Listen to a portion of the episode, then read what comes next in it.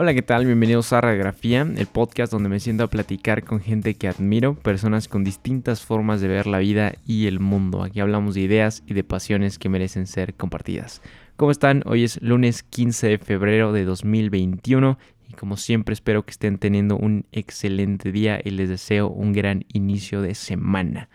Para el episodio de hoy, el episodio número 28 de Radiografía, la invitada es Selene Galindo recién graduada de la carrera de realización audiovisual por la Universidad CAF desde Guadalajara. Y como se podrán imaginar, el día de hoy hablamos sobre el cine.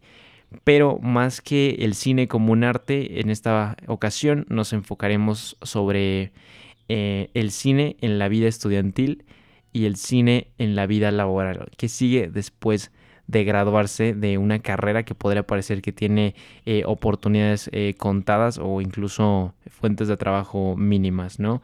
Eh, esa es una parte muy interesante del episodio del día de hoy, pero obviamente antes de ello, Selene nos contó, obviamente, cómo fue que llegó a Guadalajara y cómo fue que se incursionó en, esta labor, en esta carrera, en este arte, eh, a partir de, la animación, que era lo que ella quería hacer originalmente, y por qué fue que, decidió eh, asumir la, labor de, bueno, la, carrera de realización.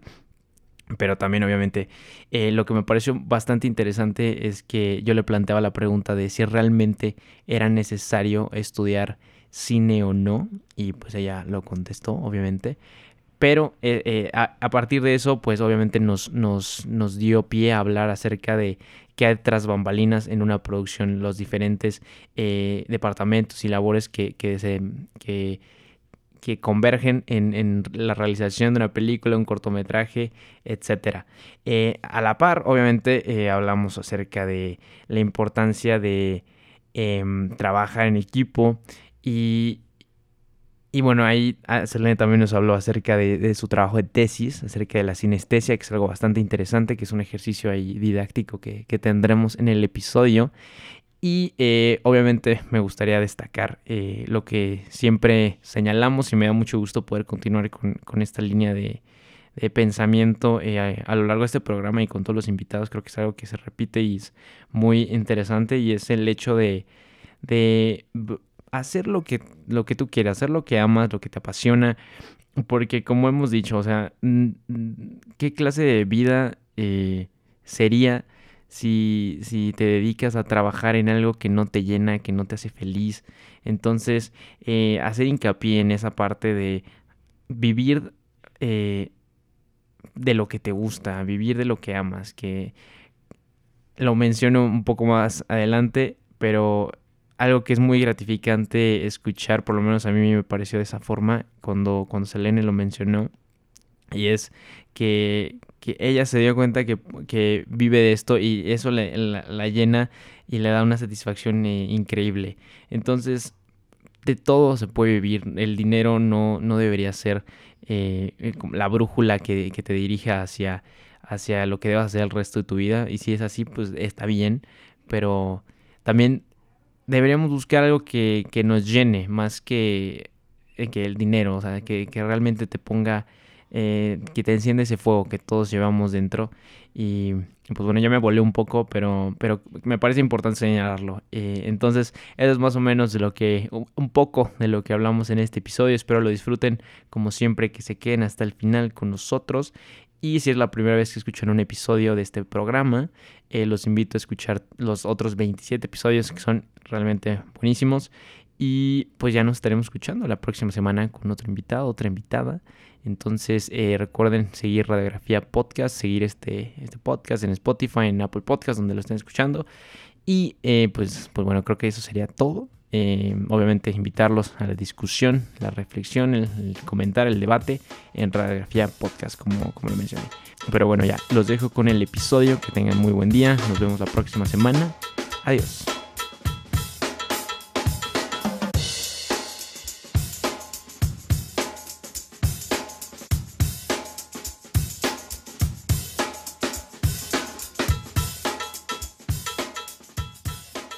Hola, ¿qué tal? Bienvenidos a Radiografía y el día de hoy tengo una invitada muy especial, Selene Galindo Luna, realizadora audiovisual de medios digitales. y eh, graduada de la Universidad de Medios Audiovisuales, CAF, desde Guadalajara. ¿Cómo estás? Muy bien, gracias. ¿Y tú? muy bien, también. Muchas gracias y como, como te decía, muy, muy emocionado, muy entusiasmado de poder platicar contigo un ratito. Yo también, la verdad. Perfecto. Pues como siempre, muchísimas gracias por aceptar la invitación, por regalarnos aquí un, un poco de tu tiempo para esta conversación que estoy seguro le va a ayudar a muchas personas que se puedan estar interesadas en, todo esto. Entonces, pues muy emocionado de empezar. Ah, yo también. Estoy pues emocionada, entusiasmada con la invitación. Es, es, algo nuevo para mí que no había hecho, entonces está chido como poder hablar de, de lo que hago y, y no sé, que más gente escuche, no solo como pues que me escuche a mí en específico, sino más bien poder ayudar o aportar algo, ¿no? Que es la idea. Sí, claro. Sí, como te comentaba, ¿no? Que pues realmente también es el objetivo de este programa y de las personas que invito, que es como contagiar ese amor, esa pasión y esa inspiración a las demás personas, que si bien puede que no se dediquen a lo mismo, pero sí tengan como esa hambre y esa intención de, perseguir lo que quieran hacer. Entonces, pues muchísimas gracias y vamos a empezar. Bueno, entonces, eh, Selene, primero te quería preguntar, eh, es una pregunta que le hago a todo el mundo, eh, ¿qué libro estás leyendo actualmente? Estoy retomando, estoy leyendo It de Stephen ah, King. Ajá, lo dejé un tiempo, lo empecé a leer hace como un año, un poquito menos, lo dejé. Son como mil páginas. Pero este, Sí, está grande. Pero ¿sabes qué? No lo dejé por eso. En realidad e, es un libro muy gráfico que te especifica como...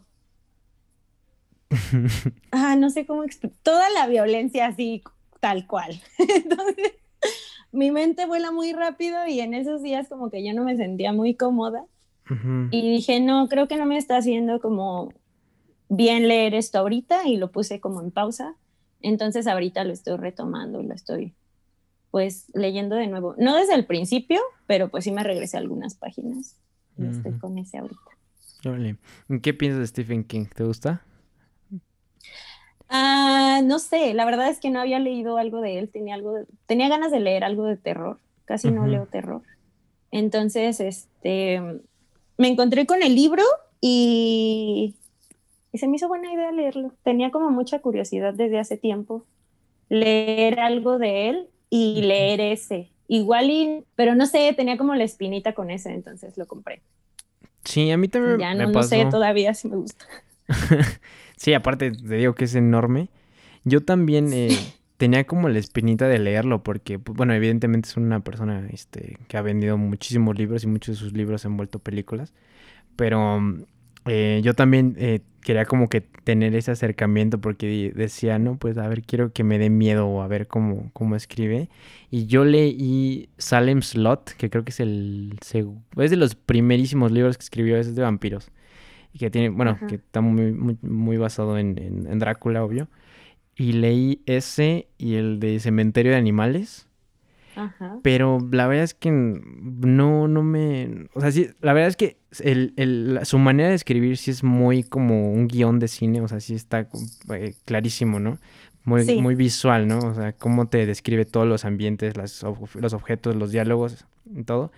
Pero a mí no, no me, no, la verdad es que no me terminó de convencer. Igual y no he leído los libros correctos porque, o sea, dicen que Misery también es buenísimo, The Shining igual, pero pues yo, yo esos dos que he leído, la verdad, no me, no me quedaron ganas de No te atraparon igual. No, la, Pero sí los terminaste. Sí, sí, los dos lo terminé y, ninguno fue así como que me haya dado miedo así de que no, no puedo dormir. La verdad, la verdad. O sea, una disculpa para mm, todos los fans. sí, pues es la percepción de cada quien. Yo la verdad ahorita creo que no puedo como opinar demasiado. No llevo ni la mitad. Y te digo, tiene así unos días de que lo retomé, entonces no, creo que no puedo opinar mucho. No, sí me gusta eso que sea como tan visual, que te describa todo. Me gusta.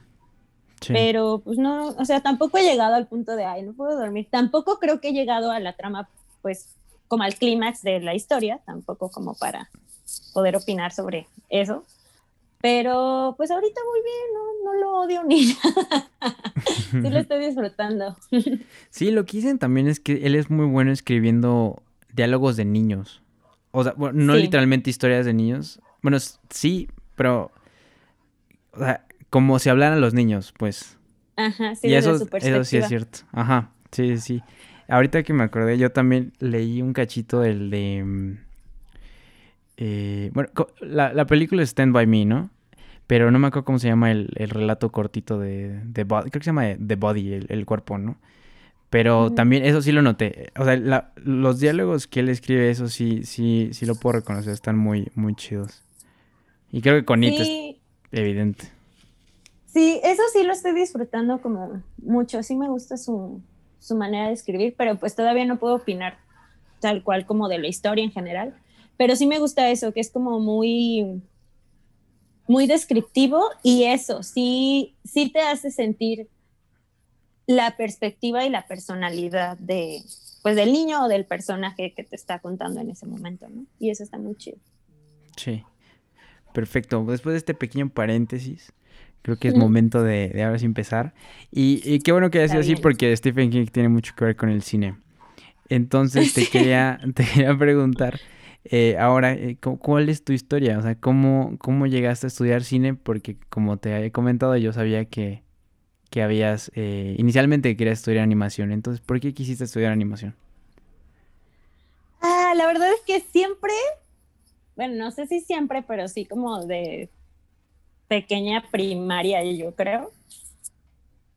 Mi idea era que quería hacer películas.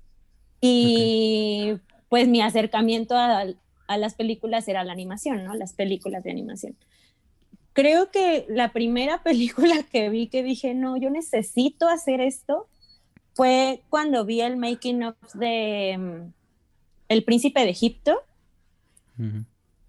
Cuando vi que los animadores iban a Egipto y ponían sus caballetes y pintaban los fondos, se me hizo hermoso. O sea, yo, yo desde muy, muy chiquita quise estudiar artes visuales. Según yo, soy pintora y quería pues hacer escultura y esas cosas. Y cuando me di cuenta que eso que me gustaba servía para hacer las películas, fue como, wow, quiero hacer esto, ¿no? También cuando vi el making of de Buscando a Nemo, eh, vi que primero esculpían los personajes a mano y después los pasaban en 3D y se me hizo hermoso. Dije, ah, yo quiero ser esa persona que esculpa a mano para que los demás animen, ¿no? Entonces, fue eso, pero el momento en el que sí dije, quiero hacer animación y en específico quiero hacer stop motion fue cuando vi Coraline. Vi, o sea, ya había visto películas de stop motion antes, pero Coraline así me explotó la cabeza, ¿no? Increíble. Creo que es mi película favorita, la adoro en muchos sentidos. Y la idea era hacer stop motion. Yo quería como eso de mi vida y todavía hay una gran parte de mí que lo desea. Y, pero fue como un proceso bien largo y bien difícil porque yo no sabía que se podía estudiar animación como tal o cine tal cual, ¿no? Entonces, en mi mente, para mí, desde mi perspectiva, era, necesito saber pintar, necesito saber esculpir, saber dibujar, saber diseñar escenarios y lugares, me sirven las artes visuales. Entonces yo quería estudiar artes visuales para que lo que yo aprendiera me sirviera para hacer una película en stop motion o en animación, ¿no? Este, entonces, primero como que busqué por ese camino, apliqué para la Esmeralda en Ciudad de México y llegué hasta la última etapa de la entrevista y ya, ahí ya no me quedé. Fue muy triste en su momento en su momento fue triste, pero... Mm, pero está padre darte cuenta que al final esas cosas son las que te llevan al lugar que estás buscando. Claro. Que a lo mejor no salió en su momento como querías, pero pues me di cuenta que estuvo bien, que no era necesario no quedarme ahí porque no, no me iba a dar lo que yo estaba buscando. Y ya intenté, bueno, quise como buscar más opciones, entré a cursos de pintura y de escultura y cosas así, como que, pues, lo que buscaba el camino. Y una vez platicando con mi mamá, que la verdad, pues es algo que yo le agradezco mucho a mi mamá, que siempre ha apoyado como esa parte de qué quieres hacer y yo te apoyo. Mm, sí, le dije, es que yo quiero hacer películas. Y ya como que eso cambió todo, porque mi mamá no tenía idea de que el propósito que yo buscaba era hacer películas. Ah, o sea, nunca se lo habías dicho como tal. Nunca se lo externé así, porque ah, yo siempre desde muy chiquita, siempre quise pintar, siempre quise dibujar. Entonces, para ella ya cuando crecí no se le hizo raro que buscar artes visuales. Pensó que era pues lo que siempre quise, ¿no? Y ya cuando le dije que era porque quería hacer películas, pues yo no se lo había dicho nunca así. Y yo oh. tampoco había creído que fuera necesario. Y ya eso cambió todo. Y ella me fue la que, pues ya ahí se quedó y creo que al otro día llegó así con la lista de, mira, encontré estas universidades. Mm, Están estas opciones. Sí, la verdad es que fue muy linda y se lo agradezco mucho hasta ahorita. Como toda esa parte, sí, sí he tenido mucho su apoyo. Su apoyo y su comprensión, ajá, de, y de escuchar qué es lo que quiero, ¿no? Entonces, pues ya estaba creo que una opción en Monterrey y la de Guadalajara, porque a pesar de que en Ciudad de México, que yo vivía allá, eh, ahí pues puedes hacer animación, yo estaba buscando específicamente stop motion. Entonces, eh, pues ya opté por la de Guadalajara. Antes de eso yo había tomado, bueno, ya después de que... Ah, no es cierto, después de, de eso, sí, seguí, ella siguió buscando y me enseñó una escuela que daba cursos de stop motion en Puebla. Yo ya conocía la escuela, mm. pero yo nunca le dije a mi mamá porque dije, no me va a mandar a Puebla, o sea, no, y luego es un curso de cuatro meses, no me va a mandar así. Y sí me mandó. Wow. Sí, ella llegó y me dijo, mira, encontré esta, dan cursos de stop motion. Y yo, sí, ya sabía, pero no te dije porque pues esto en Puebla. Pero ¿por qué no le habías dicho? ¿Te, te, te daba miedo o, decías, eh, no. no. creo que sea necesario? Lo de que yo quería hacer películas, no creí que fuera necesario. Yo, yo dije, ah, pues ya estudiando artes visuales ya la hice, ¿no? Ya veo cómo me muevo. no creí que fuera necesario. Y lo de los cursos de stop motion, simplemente creí que no era una opción viable, que mi mamá, no creí que mi mamá fuera a decirme, sí, ve. Simplemente dije, ah, pues es en otro estado, es un curso de, creo que era como de cuatro o seis meses, algo así. Dije, no, pues no, no es una opción que me mande a otro estado varios meses a tomar un curso. Sí quiero, pero pues cuesta, cuesta el curso, cuesta ir, cuesta pagar una renta y no sé, no creo que mi mamá quiera, ¿no? O sea, no lo vi fatalista tampoco, pero tampoco lo creí como una opción viable realmente. Y, pero ya cuando me dijo, fue así de, no, sí, vete, que no sé qué, habló, ella lo checó y me hicieron el plan de manera que en lugar de que fuera dos veces a la semana por cuatro o seis meses, fuera diario durante un mes. Ah, ok. Entonces, me fui a Puebla un mes y tomé ese curso de stop motion antes de venirme a Guadalajara, como, no sé, tres, cuatro meses antes. Y ya después entré aquí a animación porque en el plan de estudios había stop motion.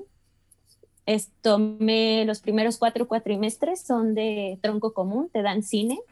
Hay cuatro licenciaturas, que es realización digital, pues bueno, de cine digital, que es en la que yo estoy, animación, publicidad y multimedia.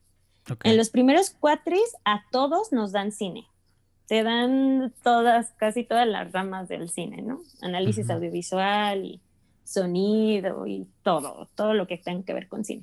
Ya en quinto ya te vas como, pues, a tu carrera.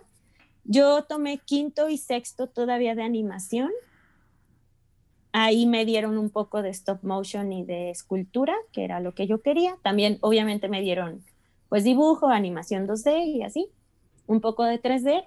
Y cuando veo el plan de estudios, ah, para esto yo ya, pues ya había hecho ejercicios y había estado en un par de producciones, eh, pues asistiendo o ayudando un poco como en vestuario y maquillaje y así.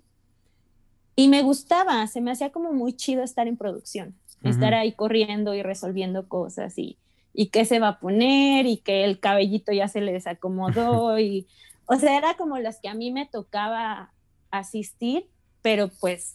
Pero eso ya fue por parte de la escuela.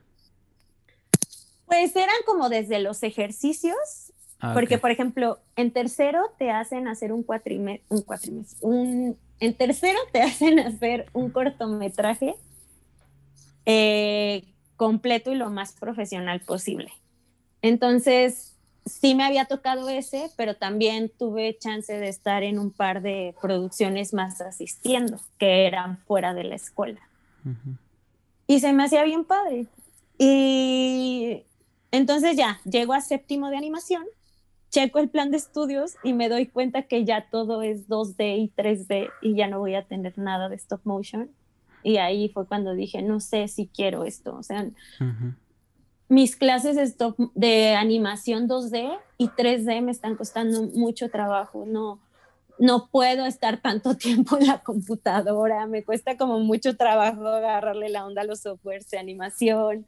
No podía yo instalar algunos programas en mi computadora porque tengo Mac y no todos están para Mac. Un caos. Entonces digo, no era realmente tan malo, no era malo, pero no era lo que yo estaba buscando.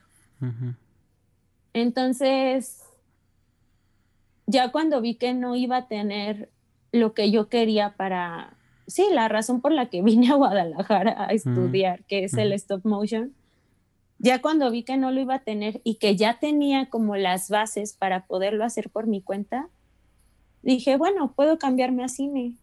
Es algo que también quiero. De hecho, yo traía como la espinita de termino animación y después tomo cine.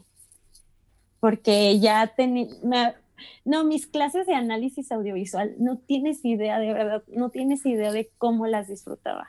¿Por qué? No sé, o sea, el... Bueno, eh, eh, explícale a la gente así más o menos en qué consiste una clase de análisis audiovisual. sí, mm, es que cuando uno ve las películas, las disfrutas y, te emocionas o te enojas o te ríes o la emoción, ajá, la emoción que tú quieras sentir.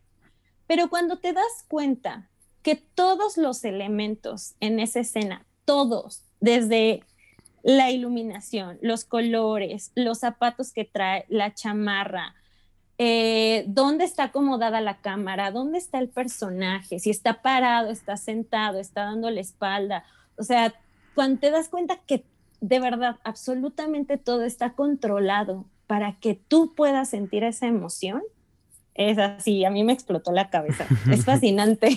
Es como, wow, o sea, yo no sabía que, que de verdad se toma en cuenta todo. Y aparte, que tú al verlo lo sientas tan natural, que no te des cuenta que estás ahí acomodado al propósito, sino que se siente que es algo que podría estar ahí, exactamente, totalmente orgánico, es... Me, me, gustó mucho darme cuenta de eso. Y ya después como ver las películas y, y ver esos detalles sin que haya un maestro a tu lado explicándotelo, lo disfruté muchísimo. Entonces yo tenía como también ganas de volver a eso, de volver a tomar esas clases, de volver a estar en producción, de yo ser parte de eso, de armar todo para que la persona que lo vea sienta, ¿no? Entonces, pues ya vi que la animación ya no me daba lo que yo estaba buscando y decidí cambiarme y me regresé a quinto cuatrimestre, pero de cine. Ok. Me gustaría... Un proceso largo, pero no me arrepiento, la verdad. Sí, no, aparte también creo, creo que los dos está súper interesante y es padrísimo, las dos partes, tanto de la animación como, como de realización, la verdad. Pero me, me, quería regresar tantito. Esta escuela en la que estás, eh, fue una de las que te dio tu mamá cuando te, demostró las opciones que habían. Sí. Ah, ok, y pero ¿por qué escogiste eh, ir a Guadalajara como tal? Porque yo, yo sabía que en Guadalajara, si es como, no sé si sea cosa de ahorita o ya tiene, ya tiene rato, pero sí ha, no sé, siento que como que ha crecido el número de personas y como, como que hay que voltear a ver a Guadalajara porque hay mucha gente súper talentosa que están haciendo cosas súper interesantes, más allá de lo que se está haciendo, no sé, en la Ciudad de México, por ejemplo. De hecho, creo que fue una de las razones por las que sí me decidí. Sí recuerdo que mm, me gustó más el plan de estudios. Como las materias, me gustó que me daban desde historia del arte, que sí sentí que era importante como sí, toda, todas las bases de cine me gustó tener eso en el plan de estudios, pero también yo había ido varias veces a festivales y a eventos de animación. Había ido al festival de stop motion y alguna vez me tocó una conferencia, creo que, ay, no recuerdo, creo que era Luis Telles, eh, creo que Sofía Carrillo, no recuerdo bien, la verdad. El chiste es que pues era gente que, estaba, que había hecho animación, stop motion aquí en Guadalajara.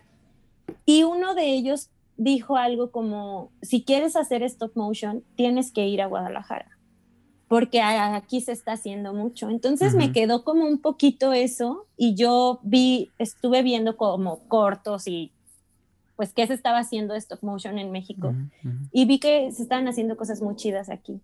Entonces también fue como que otra de las razones por las que vine.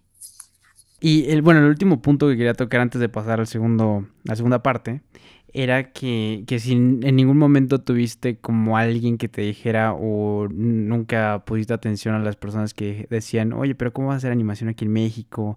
Si eso aquí está este, terrible, este, si quieres hacer animación tienes que ir a Estados Unidos, porque aquí ni siquiera hay películas animadas y las que hay, este, pues, o sea, o sea no sé, comentarios de ese estilo que siempre hay, por ejemplo, ¿no? ¿Eso no te desalentó en algún, de alguna manera? Es que no sé, la verdad es que honestamente no sé si, si hayan habido esos comentarios. O sea, al menos no directamente hacia mí, yo no recuerdo. Y si alguna vez lo hubo, pues imagino que no le puse la suficiente atención porque no lo recuerdo.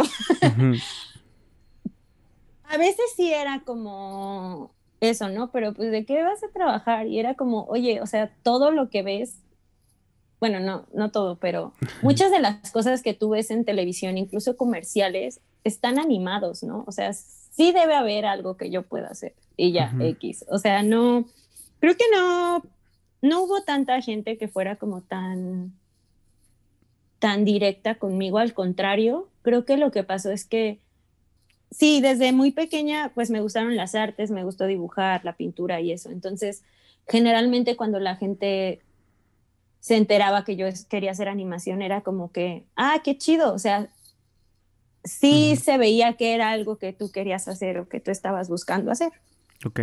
Entonces, creo que no, al menos no hubo algo o alguien tan fuerte como para que me hiciera dudar o me, mm, pues sí, me moviera ese sentir. Creo que también tiene mucho que ver que cuando la gente me dice cosas, cuando es gente que no conozco o es gente que no es cercana, no me importa. Pero a lo mejor si es alguien muy cercano, como no sé, si hubiera sido mi mamá o, o alguna prima o amiga muy cercana, a lo mejor ahí sí lo hubiera sentido y ahí sí me hubiera afectado. Pero si fue alguien más, pues seguramente pasó eso que ni me acuerdo, ¿no? Entonces, pues no, creo que no, no hubo mucho en ese aspecto que, que me hiciera dudar. Al contrario. Y lo agradezco mucho. Qué bueno, sí, sí, porque nunca falta. Pero, pero bueno, continuemos a esta parte. Ya que llegas a la escuela, ¿te, te mudaste sola a Guadalajara? Sí, no conocía a nadie aquí. ¿Cómo fue esa experiencia? Ya, ya al empezar a estudiar, supongo que debe haber estado increíble el primer día de clases. Sí, lo disfruté muchísimo. Siempre es bueno, es raro para mí a veces porque yo no me considero muy sociable, pero no soy de esas personas que llega y saluda a todos y hace la plática, no, pero aún así lo disfruté mucho y creo que hice, hicimos todos como un clic padre en grupo. Se hizo un grupo muy bonito. ¿Eran muchas personas las que entraron? Mm, creo que éramos como un grupo de 20 y algo, menos de 25. Ajá. Pero pues muchos se fueron saliendo, después ya terminamos siendo en noveno, no sé, un grupo de 8 o 10 personas. Pero este, creo que eso influyó a que me sintiera pues cómoda al principio y todo. Sí fue como un proceso raro porque yo no tenía realmente miedo, ni estaba nerviosa, ni preocupada por venir sola. Al contrario, estaba muy emocionada. claro. Pero pues al fin de cuentas sí te enfrentas a estar en una ciudad nueva, donde no conoces a nadie, donde no tienes familia, donde llegas a una casa a rentar un cuarto donde tampoco tienes idea quiénes son las otras personas, ¿no?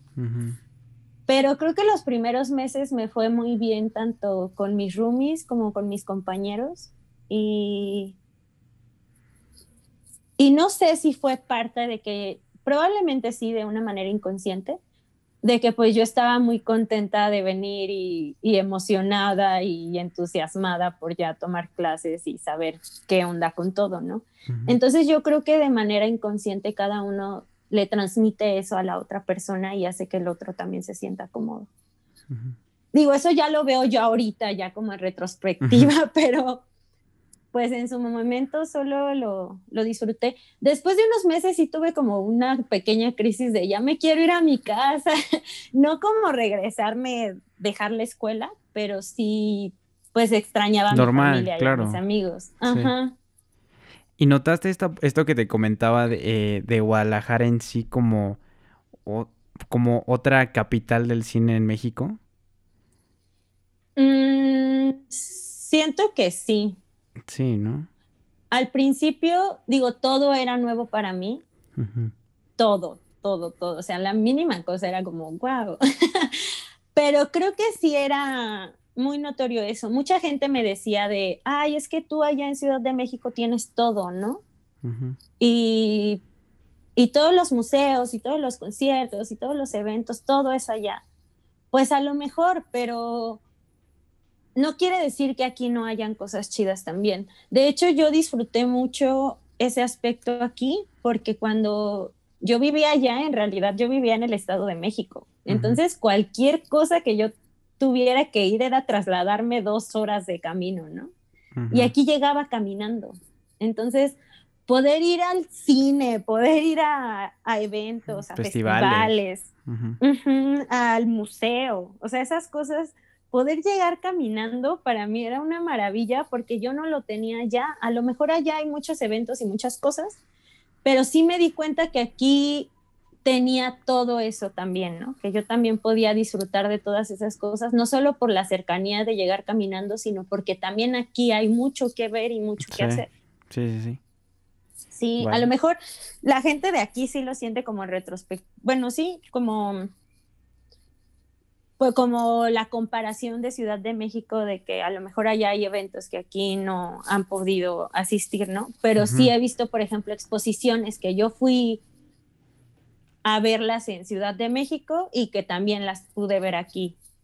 Entonces eso, pues está bien padre. Yo sí vi que, que había mucho de eso aquí, que podías disfrutarlo tanto como allá.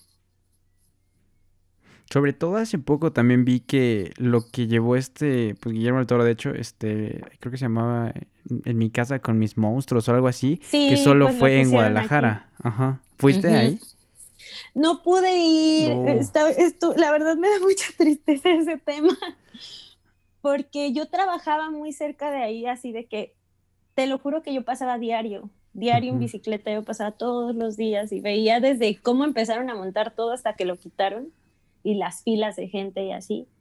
Pero yo estaba con la tesis, después yo me cambié a vivir súper lejos de como de la zona céntrica, estaba con el trabajo, se me complicó, ya estaba como en la pre de grabar la tesis, toda la preproducción.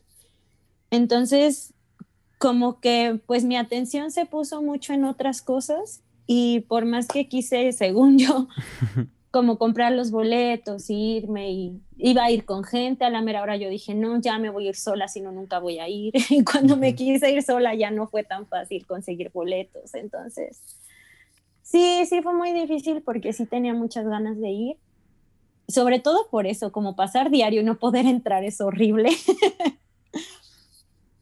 Pero está bien chido ver eso, ¿no? Que sí Incluso me pasó que en la tienda donde yo trabajaba llegaba mucha gente de otros estados que había venido únicamente a eso.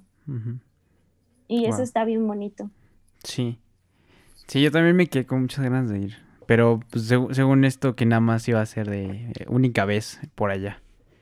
Sí, es lo peor, pero ya no quiero. quién sabe, igual sí, sí regresa, ¿no? En algún momento, quién sabe. Ay, ojalá, yo espero que sí, la verdad. Sí. Vale. Entonces, creo que la siguiente eh, pregunta que creo que abre muy bien el, bloque que, te planteaba, eh, lo quiero introducir así. Yo hace, no sé, hace unos días eh, estaba viendo YouTube y, y, así por casualidad encontré una entrevista de Elon Musk, bueno, un fragmentito de una entrevista con Elon Musk, que dice que realmente no necesitas la universidad para nada. él lo dice, no lo digo yo, no lo digo yo este, no necesitas la universidad para nada, porque todo lo, todo lo que necesitas para aprender lo encuentras gratis en internet. Y es una frase que me ha estado dando vueltas muchísimo estos días en la cabeza.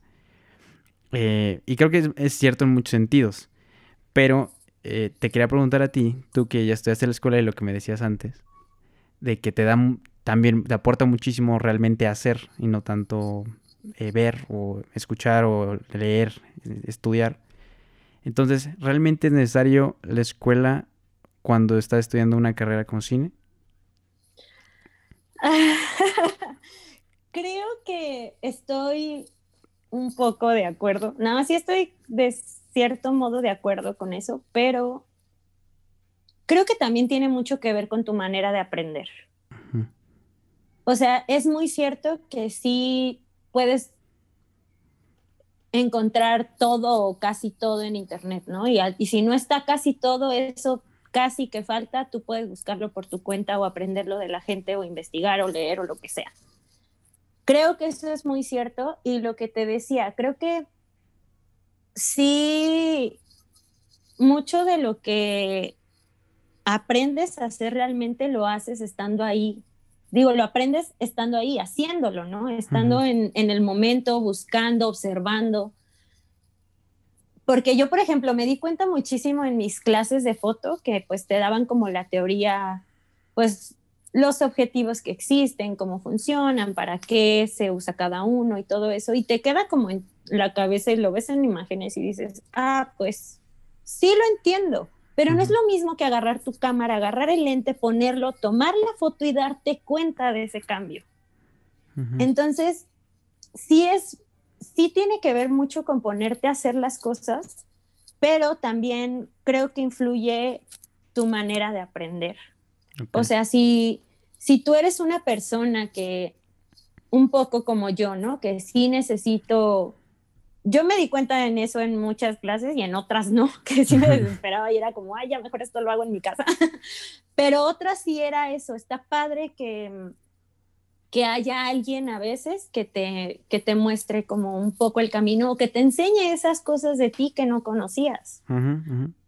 Como lo que te decía, o sea, yo me di cuenta que yo disfruto mucho escribir guiones y que buscar una historia y ponerla en papel, imaginarla y, imaginar cómo quieres que se vea en pantalla, es algo que disfruto, es algo que me gusta y es algo que yo no tenía idea que yo podía hacer. Entonces, en ese aspecto sí está padre ir a la escuela, sí está como padre que haya alguien que te vaya más o menos diciendo, ay, haz este ejercicio y tú ir descubriendo cosas de ti. Pero también me he dado cuenta, o sea, no solo por mí de decir, ay, he aprendido mucho estando en producciones, sino yo lo he visto con compañeros que no han tenido que terminar la escuela, ¿no? No, no tuvieron que graduarse, ajá, o que tuvieron que salirse por alguna razón. Y están haciendo cosas increíbles, ¿no? Y que lo poco o mucho que aprendieron en la escuela lo están aprovechando un montón y que a lo mejor hubieron un montón de cosas que no las aprendieron ahí, que las aprendieron por su cuenta, que las aprendieron viendo películas o leyendo o hablando con gente, ¿no? Entonces, creo que sí se puede hacer cosas como estas sin, sin tener que ir a la escuela, pero tienes que hacerlo. O sea, no, no te puedes quedar como que, ay, medio leo y medio veo y medio escucho. Hazlo, ve, escúchale y toma todo y haz algo con eso. O sea, sí, es simplemente ponerte a hacer las cosas. A veces nos limitamos mucho en, en, pensar, ay, es que no tengo la cámara, es que no tengo equipo, es que mi celular no está tan chido, es que no sé hacer esto, no importa, o sea, vas a aprender a hacerlo cuando lo hagas, cuando ya grabes y hagas una historia y la compares a lo mejor con algo que querías saber o no lo compares y solamente lo veas y digas, ah, esto no me gustó, esto hubiera quedado mejor si lo hubiera grabado de esta manera, ahí es cuando vas aprendiendo también, ¿no? Claro que la escuela está bien padre porque, por ejemplo, esta, este a lo que te decía de las clases de análisis audiovisual, pues era algo que yo no conocía, ¿no? Pero a lo mejor hay gente que sí ha observado más eso o que se ha empapado más a través de internet de esos temas, que pues puede saber hasta lo mismo más que yo, ¿no? Que yo que sí fui a la escuela, pues leyendo y, y aprendiendo con otros medios. Yo creo que más bien es eso, es como descubrir cuál es tu manera de aprender, cómo es que darte cuenta cómo es que tú puedes retener mejor las cosas o aprender mejor a realizarlas y, y ya, ya decides si de verdad quieres ir a la escuela o no, pero si no vas a ir a la escuela también, la escuela te ayuda un montón como a tener contactos y conocer gente y estar en producciones y así. Entonces, por ese aspecto también creo que, que es bueno considerarlo para conocer a gente que ya esté en el medio y que te puede ir jalando, ¿no? Con la que puedes ir trabajando. Ok. ¿Y para ti qué crees que es lo más importante que te enseñó la escuela? Trabajar en equipo. ah, sí, también comentabas eso. sí.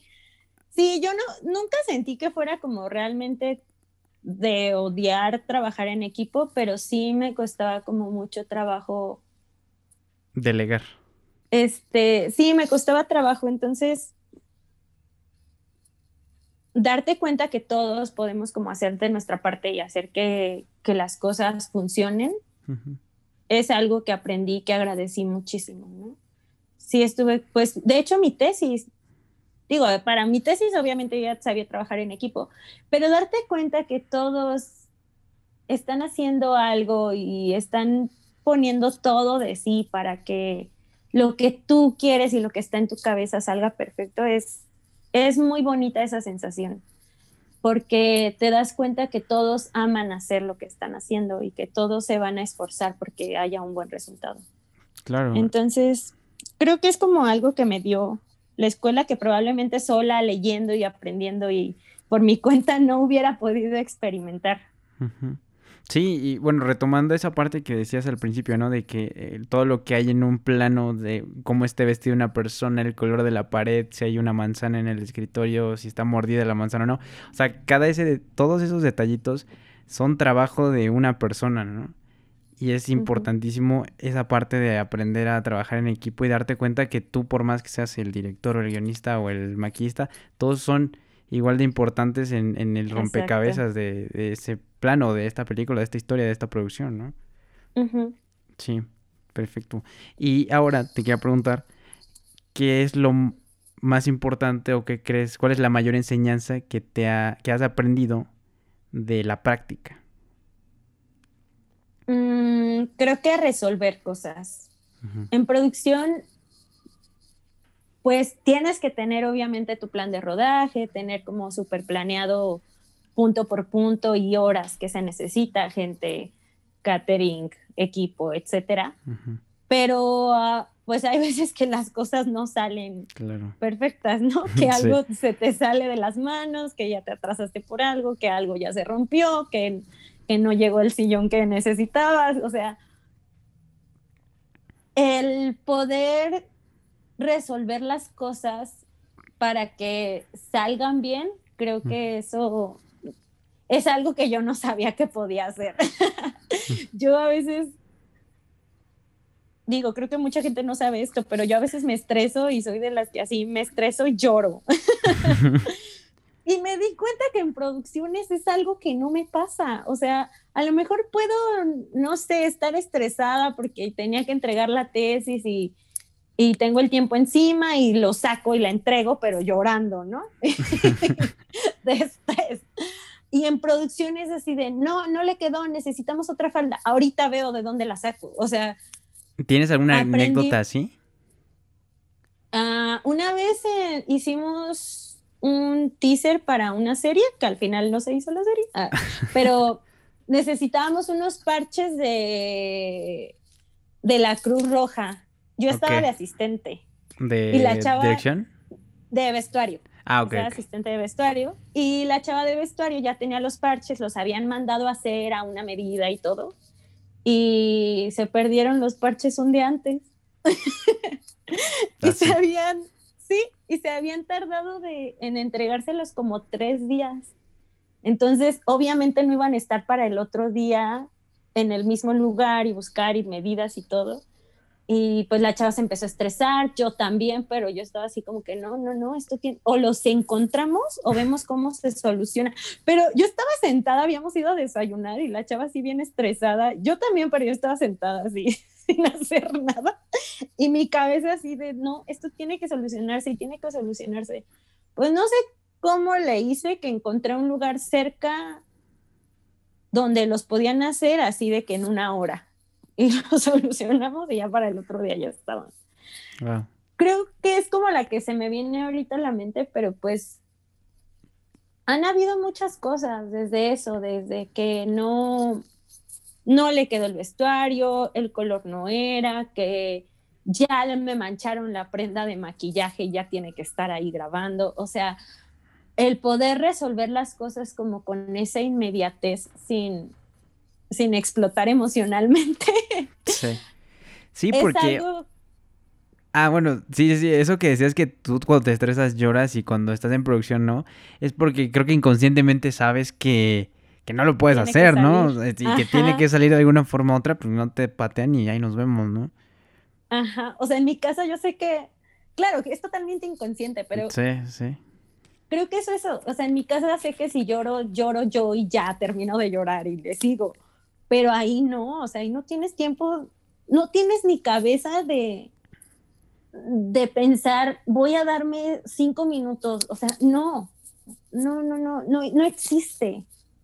Y, y es bien curioso darme cuenta que eso, o sea, que no, no tengo el tiempo de ponerme a llorar o de, de estresarme o preocuparme, y que no lo analizo de esa manera. Simplemente mi único pensamiento es resolver las cosas. Resolverlo y ya. Tiene que salir y tiene que salir bien y tiene que salir ya ahorita.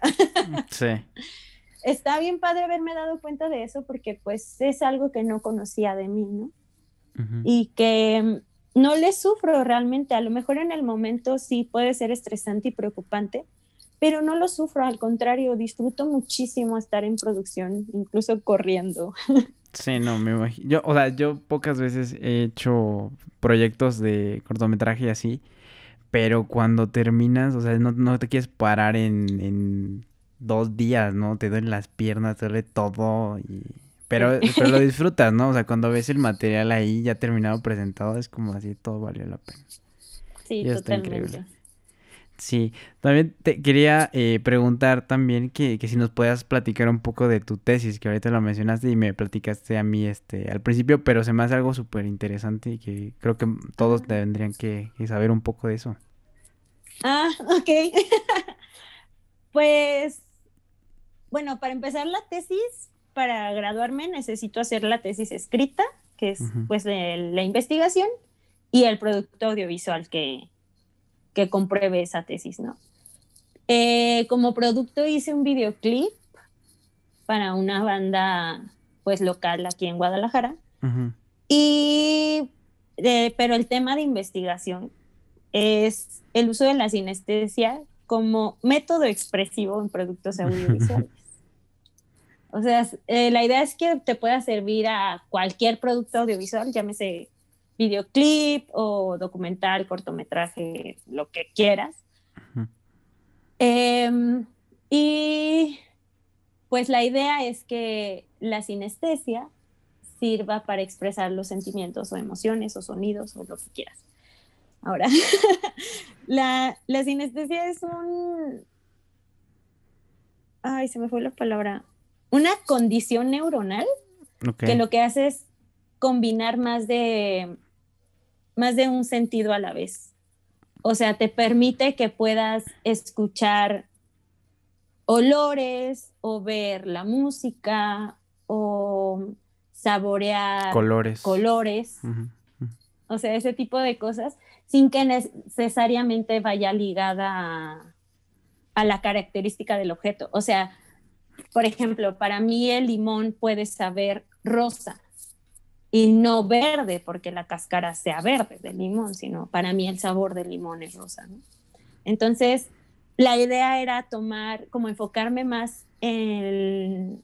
Hay muchísimos tipos de sinestesia porque hay muchísimas combinaciones que pueden existir, pero pues yo me centré más en las que tenían como un peso audiovisual para poder usarlo de manera que tú pudieras ver la música de, pues, en el videoclip, ¿no? Que pudieras ver a los músicos tocando y cantando, pero al mismo tiempo ver cada sonido representando con un color o una forma.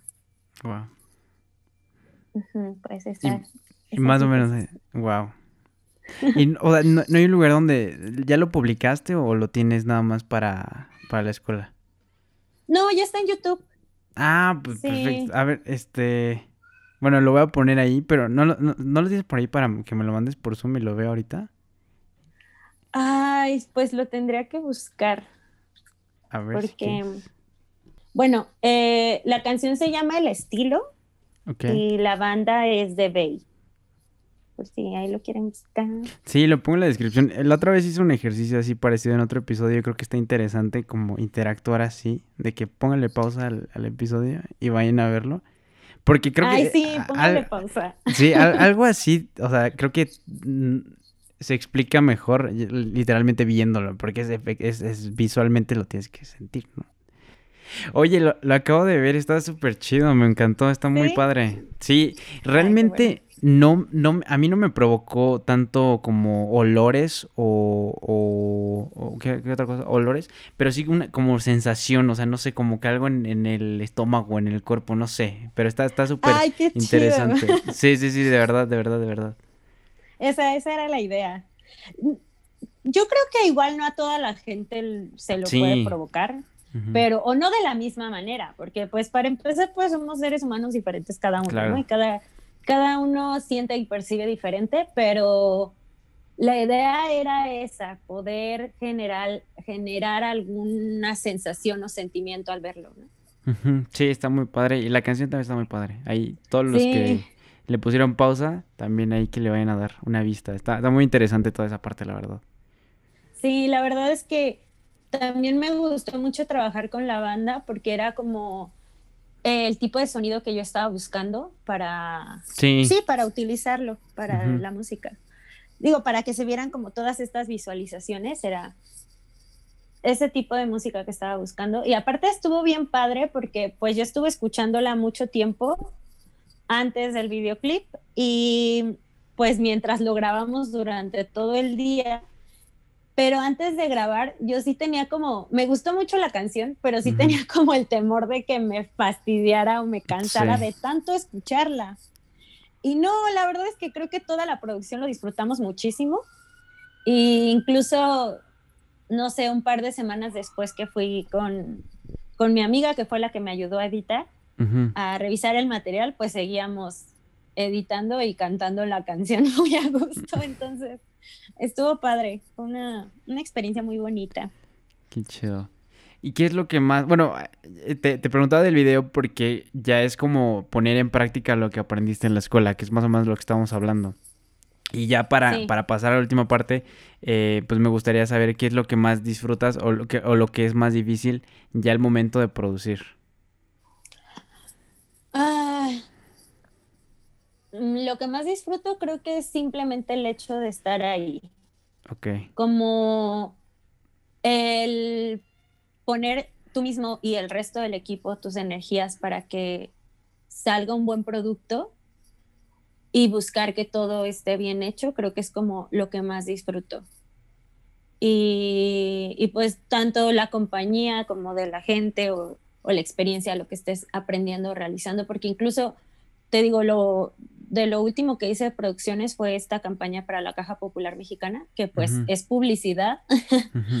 incluso en esos, en esos casos lo disfruto mucho, ¿no? Pero Ay, me fui. me, decías que lo que más disfruto y qué? lo, que, fue lo más difícil en ese caso de, del video o en general, ¿qué es lo más difícil ya al momento de producir? Mm, en el video creo que fueron las visualizaciones en sí. Eh, con un conocido mandé a, bueno, él y uno de sus amigos hicieron un software que lo que hacía era reaccionar a la música con las imágenes que, yo quería. Entonces, como fue un, creo que fue como la única parte difícil eh, específicamente del videoclip, que desde el momento de expresar qué era lo que yo estaba buscando, porque como te digo, es, es muy difícil a veces darlo a entender a la otra persona que no lo percibe de la misma manera, que no tiene la más mínima idea de qué está pasando en mi cabeza, ¿no? O sea, pasa desde que escribes un guion y poder externar a tu equipo qué es lo que tú quieres. Sí. El material no estaba editado como yo quería, entonces sí fue como difícil, pero es lo que te digo, es parte de que las cosas no salgan perfectas, aunque tú lleves un control y de resolver las cosas, pero la verdad es que tuve un equipo increíble, así a todos mis compañeros, incluso los que no conocía y conocía ahí o conocía muy poco, pero nunca había trabajado con ellos, fueron increíbles. Entonces, el chavo, porque hubo alguien que me hizo las visualizaciones, pero otro alguien que los proyectó. Entonces, el chavo que los proyectó ahí en set, entre él y, y mi editora, pudimos solucionarlo en el momento que fuera lo que yo estaba buscando y salió, y salió bien y lo disfruté mucho la verdad es que sí, estoy muy contenta con el resultado.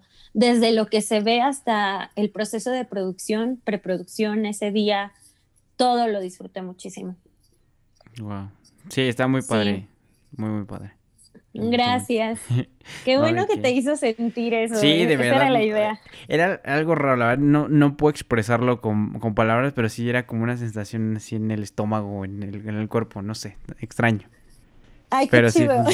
Sí, Me emociona mucho escuchar eso, la verdad. Sí, evidentemente sí funciona. Y todos los que, como dije, o sea, todos los que lo, lo, lo, vieron, deberían también dejar como que, qué les provocó o qué sensación les, les causó ver el video. Ay, sí, estaría muy interesante. Sí. sí, sí, Perfecto. Sí, sí me gustaría. Sí, y pues ya, ya para pasar a la última parte, eh, quería preguntarte eh, lo, que, lo que comentábamos en ese momento, ¿no? De que ya terminas la carrera, ¿qué, es, qué sigue cuando terminas de estudiar cine? Porque que es como muy abrumador que dices, bueno, y ahora, bueno, yo sí lo creo, ¿no? Que, que cuando llega el momento de que terminas, como cualquier carrera, siento, ¿no? Que cuando terminas es como de, bueno, ¿y ahora? ¿Qué sigue? Entonces te quería preguntar en ese sentido. Evidentemente es un poco complicado por, por la parte de la pandemia, pero, eh, pero bueno, cuéntanos un poco de tu experiencia. Ah, sí, sí, es abrumador. Sobre todo esto, ¿no? O sea, creo que sí tuvo mucho que ver que pues me tocó justo mi entrega de tesis y mi entrega de corte final del videoclip y todo en la escuela ya me tocó en pues la como la primera parte de la pandemia donde ya empezaron a a cancelar clases y que ya no iban a ser presenciales y eso. Entonces, yo estaba aquí en Guadalajara, me fui a, a Querétaro, que es donde vive mi mamá, a pasar pues los primeros meses de la pandemia. Y pues ahí sí, esos meses estuve totalmente en pausa. Y eh, la tienda donde yo trabajaba también cerró, o sea, no por completo. Mi amiga sigue vendiendo en línea y sigue con la tienda y todo, pero pues la tienda física no está abierta ahorita, entonces yo también me quedé ahí pues sin trabajo. Sí fue difícil, pero el hecho como de estar con mi familia y de no haber estado pues meses con, con mi mamá y mi abuelita y así, y estar en su casa me ayudó como a estar tranquila, pero sí era muy abrumador como que, chin, o sea, tengo que, voy a regresar sin trabajo, sin escuela, o sea, ya terminé, las producciones están paradas, todo esto está pues parado y, y sí es abrumador de por sí terminar la escuela y ver qué vas a hacer y luego en estas situaciones sí fue como difícil tomar la decisión de regresar, pero también sé que era algo que yo quería y que necesitaba. Y aparte pasó algo muy curioso que justamente cuando yo estaba como en ese inter de ya quiero regresar, pero no sé qué va a pasar y obviamente tengo miedo, pero quiero hacerlo, eh, me habló una amiga y yo ya le he asistido en vestuario y en algunas producciones y me dijo que tenían una película por grabar y que pues quería que yo estuviera de asistente, me dio fechas, presupuesto y todo. Entonces ya le dije que sí. Me regresé y ya estando aquí, justo por la pandemia, eh, uno de los requisitos para hacer producciones era que fuera un equipo pequeño, entonces tuvieron que sacar a mucha gente. Sacaron pues asistentes a mí, a más asistentes y mm. más gente. Mi amiga también nada más fue como unos cuantos días de producción. Y sí fue difícil, pero fue algo como muy curioso y no saber para dónde jalar y aún así darme cuenta que estaban saliendo cosas, porque en ese momento fue como, bueno, pues busco un trabajo de otra cosa y veo cómo le hago porque pues necesito ahorita pues dinero y tener un trabajo. Sí y ya después veo qué onda con las producciones y la verdad es que las producciones y las cosas que han salido no me han dejado buscar un trabajo así, porque, por ejemplo, ahorita también fue como que, híjole, no he tenido nada, no sé, en dos, tres semanas y ya me habló una amiga para una producción la siguiente semana, ¿no?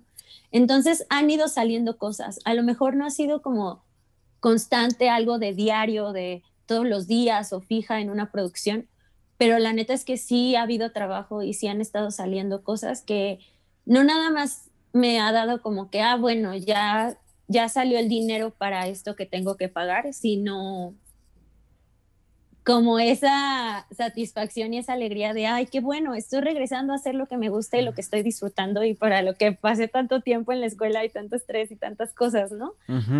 Y todo este camino desde no saber para dónde y qué es lo que quiero hacer hasta terminar la escuela, darme cuenta que a lo mejor,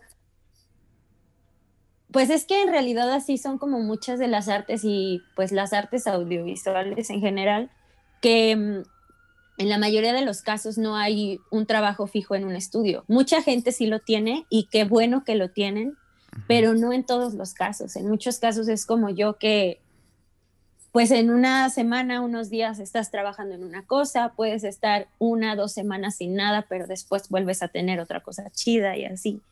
Entonces, sí ha sido como que ahorita un poco difícil entre que pues terminé la escuela y apenas estás viendo para dónde y entre que se atravesó la pandemia. sí, pero también está bien chido darte cuenta que no, no está todo tan mal. Este, tan mal, ¿no? Que no está terminadas las cosas, que, que hay todavía opciones, que, que todavía hay trabajo y que todavía puedes hacer cosas, está bien padre. Entonces, espero que ya cuando se estabilice más todo esto y ya podamos hacer más cosas, pues pueda haber más trabajo y yo también darle como chance a chance y prioridad y buscar la manera de, de hacer los guiones y las cosas que yo también quiero, ¿no? No nada más puede ser parte de otro equipo o de estar como asistente o de, este, sí, pues ser parte de, de algo de alguien más, sino también hacer algo que yo estoy buscando, ¿no? Yo creo que también algo que es, ha de ser increíble es esa satisfacción de decir estoy, o sea, estoy viviendo de lo que amo y de lo que me apasiona. Creo que eso es lo más chido. O sea, independientemente de si una semana no tienes nada, o sea, la otra sale y sale y sale y sale. O sea, eso está padrísimo, yo creo. Y sabes que también, digo, yo sé que en Guadalajara no está tan bien pagado como en Ciudad de México y que en México en general no está tan bien pagado los audiovisuales como en otros países. Pero también está bien padre darte cuenta que en uno, dos días o tres puedes sacar lo que en otro trabajo en una quincena, ¿no? Entonces, a lo mejor sí puedes tener pues, periodos donde no tienes nada, pero el día que lo tienes te va a sacar, te va a dar para lo que necesitas.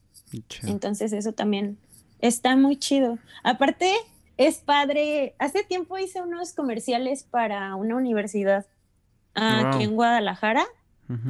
Y también, bueno, yo ahí también hice vestuario. Y pues ya después como pues ver los spots que son como pues para la universidad, no sé, en internet o en la calle o en redes sociales y decir, ah, yo, yo fui parte de eso, está bien padre.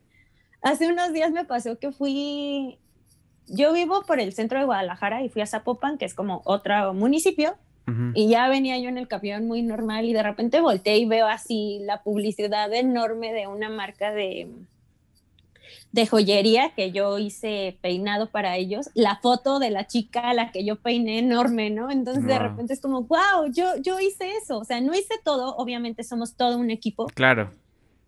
Pero yo fui parte de eso y eso es bien bonito también. Wow. Sí, es, es muy satisfactorio como dices. Sí, sí, sí, claro, me, imagino así, o sea, como yo, yo, yo ese aretito yo lo puse en la oreja. sí, o sea, parece, parece que es poco, pero cuando te das cuenta que en realidad para que una imagen o un video salga bien, es el conjunto del trabajo de muchas personas y que es un esfuerzo enorme de cada una de ellas, valoras no solamente tu trabajo, sino el trabajo de todos, ¿no?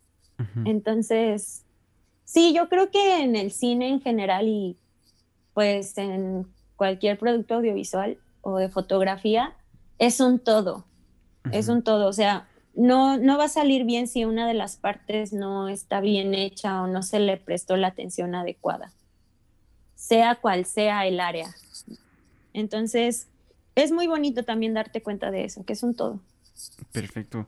Y, y bueno, ya para ir cerrando todo esto, eh, te quería preguntar qué, qué, sigue para ti, qué te gustaría hacer, te gustaría retomar la animación, te gustaría eh, clavarte más en vestuario, especializarte en vestuario, eh, otros proyectos que decías que también te había gustado mucho guionismo, o sea, ¿qué te gustaría hacer después? Mm, creo que sí me gustaría mucho, pues, especializarme en vestuario, que no siempre se le presta la misma atención. Yo he visto en muchos casos que pues se junta el crew, se hace una lista de crew de las áreas necesarias y a veces no hay gente para vestuario. O el vestuario se deja en el área de arte, cuando en realidad arte también tiene un montón de cosas en qué pensar y no puede darle la atención necesaria al vestuario. Entonces, se me hace muy chido y muy importante poderle dar esa atención necesaria, que sea alguien, un equipo, una persona únicamente dedicada a eso, porque es igual de necesario que arte o, fotografía o dirección, porque pues igual si el vestuario no está tan bien cuidado, no se va a sentir tan orgánico y tan natural como se busca, ¿no? Entonces, sí me gustaría por eso, porque creo que sí es sumamente necesario y que no se le da siempre la atención que se debe y pues si yo estoy teniendo la posibilidad de hacerlo, quiero hacerlo. Pero tampoco descarto como la posibilidad de, de ayudar en otros proyectos y de ser parte de ellos. Ahorita, por ejemplo, una amiga está haciendo su tesis, ya está en la preproducción de su tesis y va a hacer un corto de stop motion. Y casualmente de toda la gente que conoce, yo soy la única que sabe hacer puppets. Entonces, pues claro que le voy a decir que sí, ¿no? Y claro que lo voy a hacer y me emociona muchísimo también como ya por fin hacer algo de stop motion. Ya no sé no estoy tan segura si realmente quiero enfocarme en el stop motion, pero sí, a la medida que se pueda lo voy a hacer, ¿no? Y pues sobre todo también ayudar a la gente que me estuvo ayudando también. Claro. Y eso es muy bueno. Perfecto. Sí. Y bueno, ya de las últimas preguntas que te quería hacer es, eh, ¿a quién admiras tú en, dentro del cine o tus maestros o tu familia para hacer lo que haces? Ay, creo que no había pensado en eso. Creo que está como muy padre pensar en, pues en gente reconocida que te inspira, pero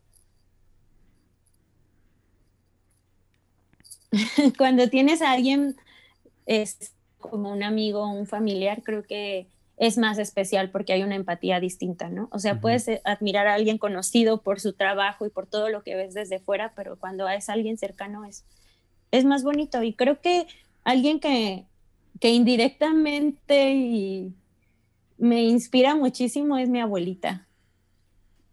Creo que yo no me había dado cuenta hasta que entré a la escuela de lo, lo mucho que disfruto ver películas con ella y de lo mucho que que aprendí sin querer de, cine o de películas o de narrativas gracias a ella, porque mi abuelita es mucho de, vamos a ver una película y compré esta y está bien bonita y vas a llorar. Y ya, para ella sí es, ¿no? Pero el darme cuenta que las películas que ella me puso y que sentimos tanto y que disfrutamos tanto, después yo las vi en la escuela para un análisis audiovisual o un análisis este, de la historia en ese momento, en ese país y cómo se reflejaba en el cine. Era como bien padre saber que muchas de las cosas que yo ya conocía cuando llegué a la escuela o que aprendí fueron gracias a ella y gracias a que puedo sentarme a disfrutar con ella. Creo que el cine es increíble su realización y todo lo que hay detrás, pero al fin y al cabo el propósito de, de una película es hacer sentir a la gente algo sobre el tema que sea que estén tratando, ¿no? Pero hacer sentir y conectar al espectador es lo más importante. Y creo que mi abuelita es una de las personas con las que más puedo ver eso y disfrutarlo. O sea, ver que ella se conecta tanto y que es algo que puedo disfrutar hacer como lo hago con nadie. O sea, puedo ver películas con cualquier persona, pero nunca es tan satisfactorio y tan bonito como lo hago con ella. O sea, pareciera que mi abuelita ya tiene 83 años y pareciera que a lo mejor no va a aguantar tanto una película, ¿no? O que se puede quedar dormida o que no le va a entender, pero no, ella es la que mejor agarra la onda de todo. A veces es como, ah, con razón por eso eh, al principio de la película traía esto puesto o, o hizo tal cosa. O sea, es como súper analítica en ese sentido y es con la única persona que me puedo echar una película de tres horas desde el principio hasta los créditos finales y ponernos a buscar sobre los productores o sobre los actores o sobre la música. O sea, con nadie puedo hacer esas cosas como con mi abuelita y, y el poder saber que, que puedo hacer algo a través de de un corto, de una historia, hacer sentir a otras personas como ella se siente viendo las películas, es, pues es bonito, creo que es como lo que me inspira mucho. Perfecto. Qué buena respuesta. Ay, gracias, pero es que es un amor, ¿cómo no? me imagino que sí. Y, y pues ya para, para concluir, te quería preguntar, eh, bueno, más bien que nos dijeras o que le dijeras a todos los que nos están escuchando, eh, sobre todo a, las personas que, están cursando esta carrera o están decidiendo eh, incursionar en este, en este arte, en el cine o en cualquier otra cosa. Eh, y que tienen miedo de decir, no, pues, este, ¿qué voy a hacer después? O, o no sé, me da, me da miedo, no, no sé decirle a mis papás, o, o cosas en ese sentido, de todo lo que tú has vivido, de que, y también obviamente hacer hincapié en que empezaste queriendo hacer una cosa y encontraste otra cosa que te apasionó igual o más. Entonces, ¿qué puedes decir de eso ya como conclusión? Ah, creo que la clave es hacer las cosas a pesar de todo. O sea, yo con muchos de mis amigos antes de entrar a la escuela, creo vi muchas veces que pues sus papás a lo mejor no los dejaban estudiar lo que querían, ¿no? O, era mucho este, pues esta idea que me decías de cómo vas a vivir de eso, ¿no? O sea, eso está bien pagado o no. Y sé que muchos de mis amigos se quedaron con ganas de hacer algo, pero también creo que si a lo mejor tienes que cumplir con tus papás para que te paguen la escuela o para que te apoyen o simplemente para que no estén enojados contigo porque no estudiaron, no estudiaste lo que ellos quisieran. Y tú crees, sientes esa necesidad o responsabilidad de hacerlo, creo que puedes hacerlo, pero es necesario no dejar lo que realmente te apasiona y lo que realmente quieres. O sea, buscar la manera de hacerlo y de no dejarlo y de no olvidarte de realmente lo que tú estás buscando y lo que tú estás soñando y lo que a ti te va a hacer feliz. Y yo sé que no está fácil y yo sé que incluso para mí no fue fácil muchas veces y, y no sé, a veces en la escuela a pesar de sentir el apoyo de mi mamá y de que pues realmente no me iba mal como en calificaciones, a veces sí era como, no sé si si fue una buena decisión, no sé si realmente quiero esto para mi vida. Yo creo que a todos nos pasa en algún momento. Pero el seguir y continuar y ir descubriendo y aprendiendo es lo que realmente te, te hace darte cuenta que es lo que pues estabas deseando y te va a hacer feliz y te va a dar una satisfacción y pues qué chiste tiene vivir y estar aquí y hacer cosas y no vas a estar feliz con lo que haces. Claro creo que independientemente si puedes o no puedes entrar a la escuela, si tienes los medios o no, creo que tienes que buscar la manera de hacer las cosas, de hacerlas. Yo, yo me di cuenta mucho, por ejemplo, en la escuela que a veces yo, bueno, yo me sentía como antes de entrar, como pues muy perdida, no sabía para dónde y todo vi muchos amigos que a lo mejor también estaban igual de perdidos que yo, pero se habían puesto a hacer cosas increíbles, ¿no? Y ya mm, con los medios que tenían, o sea, con su celular en su casa, de que molestaban al hermano o a la hermana para que se pusiera frente a la cámara y poder grabar lo que ellos querían. O sea, eso es, es de admirarse y está increíble como darte cuenta que a lo mejor no necesitabas llegar a la escuela o no necesitabas eh, tener un apoyo de alguien externo para tú decir, hoy quiero grabar esto y voy a ser feliz, lo vea quien lo vea o incluso no lo vea nadie, ¿no? Que lo ideal es poder abrirte y, y que el resto de las personas lo vean, pero el poder simplemente ponerte a hacer las cosas, creo que es lo que le da mucho valor, porque ahí es donde más aprendes. Perfectísimo. Te, quería preguntar, eh, bueno, que nos recomendaras eh, tres obras de arte que tú crees que todo el mundo deba conocer antes de morir. O sea, puede ser una película, una canción, una escultura, una pintura, un libro, lo que sea. ¡Wow! Es una, pregunta muy difícil. ¿Pueden ser dos películas? Sí, sí, sí. ah, ok. Ah, creo que son películas muy comerciales, pero. Pero es que no inventes. O sea, Creo que una, probablemente, tal vez por ser mi favorita, que es Coraline. Creo que a veces, ahorita siento que se hizo ya muy popular, como que ya mucha gente lo conoce, pero antes creía que, o me daba yo cuenta que por ser stop motion la gente como que lo, pues lo hacía a un lado un poquito, como que no le ponía tanta atención a ese tipo de películas. Pero la verdad es que esa película es increíble en muchos aspectos, o sea, desde su realización, desde la técnica, cómo está hecha, hasta la narrativa, la historia. No, no, no, esa película es una joya.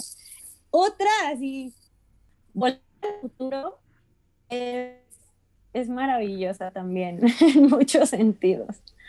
Eh, muchas de mis clases yo terminaba analizando algo de Volver al Futuro porque era algo que, que necesitaba decir.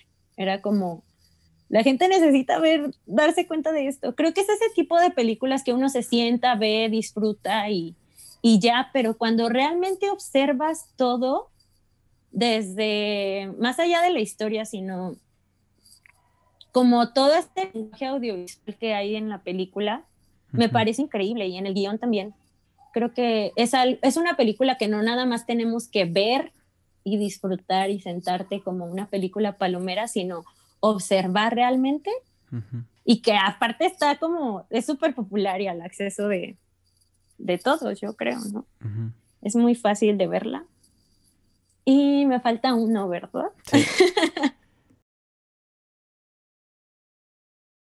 Hay un libro. Mm, sí, creo que podría ser ese. Es, en realidad una recopilación de libros, de, de, cuentos, digo. Es un libro de Elena Poniatowska que se llama De Noche Vienes. Ok. De Noche Vienes en realidad es el nombre de uno de los cuentos, pero es el libro con ese nombre es la recopilación de todos los cuentos. Sí, así como el Llano Creo que... Ajá, sí. Es...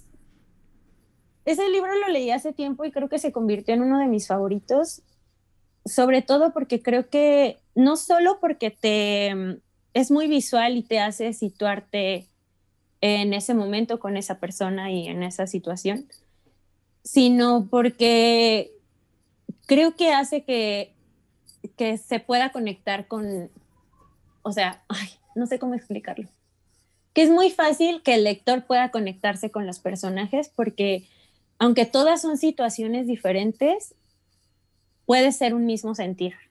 Entonces, puedes leer todas las historias de personas distintas, pero puedes conectar con cada una de ellas muy fácilmente porque dices, claro, yo en algún momento me he sentido así, ¿no? O he conocido a alguien que se sienta así.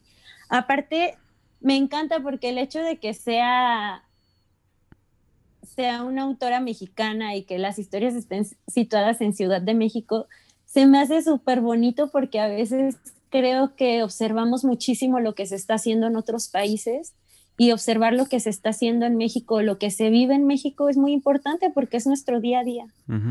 Y, y digo, hablando también y regresando un poco a los audiovisuales, es muy padre ver que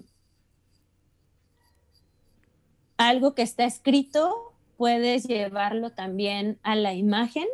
De hecho, creo que sí existe una película de, de uno de los cuentos puedes llevarlo en la imagen y se puede sentir súper natural como mexicano porque es tu día a día, son los lugares que conoces, son los lugares que visitas, es el tipo de gente que, que ves todos los días. Y a veces creo que es muy importante como realizador voltear a ver lo que se está haciendo aquí en México y lo que se escribe. Y no nada más tratar de imitar o tratar de hacer lo que se está haciendo en otros países, porque es muy padre aprender sobre otros lugares y es necesario también, pero sentir esa conexión con tu país y con lo que vives es totalmente diferente. Entonces, es muy bonito ese libro, su narrativa en ese aspecto y aparte lo que te digo, como la conexión emocional con los personajes también es muy interesante. Y aparte es súper fácil de leer, así en un ratito te lo lees. Está cortito. mucho. Vale. Sí, es muy bonito. Perfecto, pues eh, hemos terminado. Selene, muchísimas gracias otra vez por, por aceptar, por estar aquí, por eh, compartirnos esta parte de tu vida y todo lo que has hecho. La verdad es que es algo interesantísimo y a mí me, encanta escucharte hablar de todo esto y, y se nota cuando alguien le apasiona realmente lo que hace, la manera de expresarse, la manera de hablar. Eh, y, y yo soy fiel creyente de que quien hace lo que ama, eh, está, bueno, es, una frase de un, autor que me gustó mucho, o sea, que dice, quien hace lo que ama está benditamente condenado al éxito. Y, yo creo que, que así deberíamos ser todos nosotros, o sea, realmente, como tú decías, ¿no? O sea, ¿para qué vas, a hacer algo que no te, no, te da felicidad, ¿no? No es algo que te mueva, no es algo que te apasione, ¿no? Entonces, eh, yo me gustaría reconocer esa parte de ti y obviamente agradecerte. Y estoy seguro de que todo lo que hagas, eh, si lo haces con ese amor esa pasión y esa entrega, este va a estar increíble y pues ahí estar al pendiente, obviamente, de todo. Sí, ay, muchas gracias. No esperaba esas palabras, pero muchas gracias de verdad. No sé. No, no sé, este, pero es padre y sobre todo digo como recalcar un poquito la frase que dijiste. Sí, no, no lo digo como en mi caso de decir, ah, sí, yo amo lo que hago y yo voy a hacer cosas increíbles, pero sí, claro que es mi deseo, claro que lo voy a buscar y que es mi deseo, ¿no?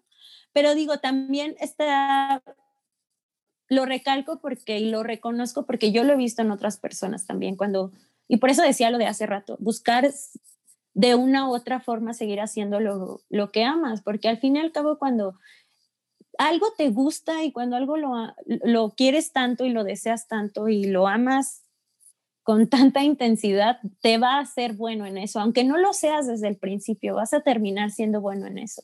Y cuando eres bueno, te va a ir bien. Y cuando te gusta hacer lo que, lo que haces, cuando lo disfrutas tanto, pues sí, sí, tiene toda la razón, te va a ir bien.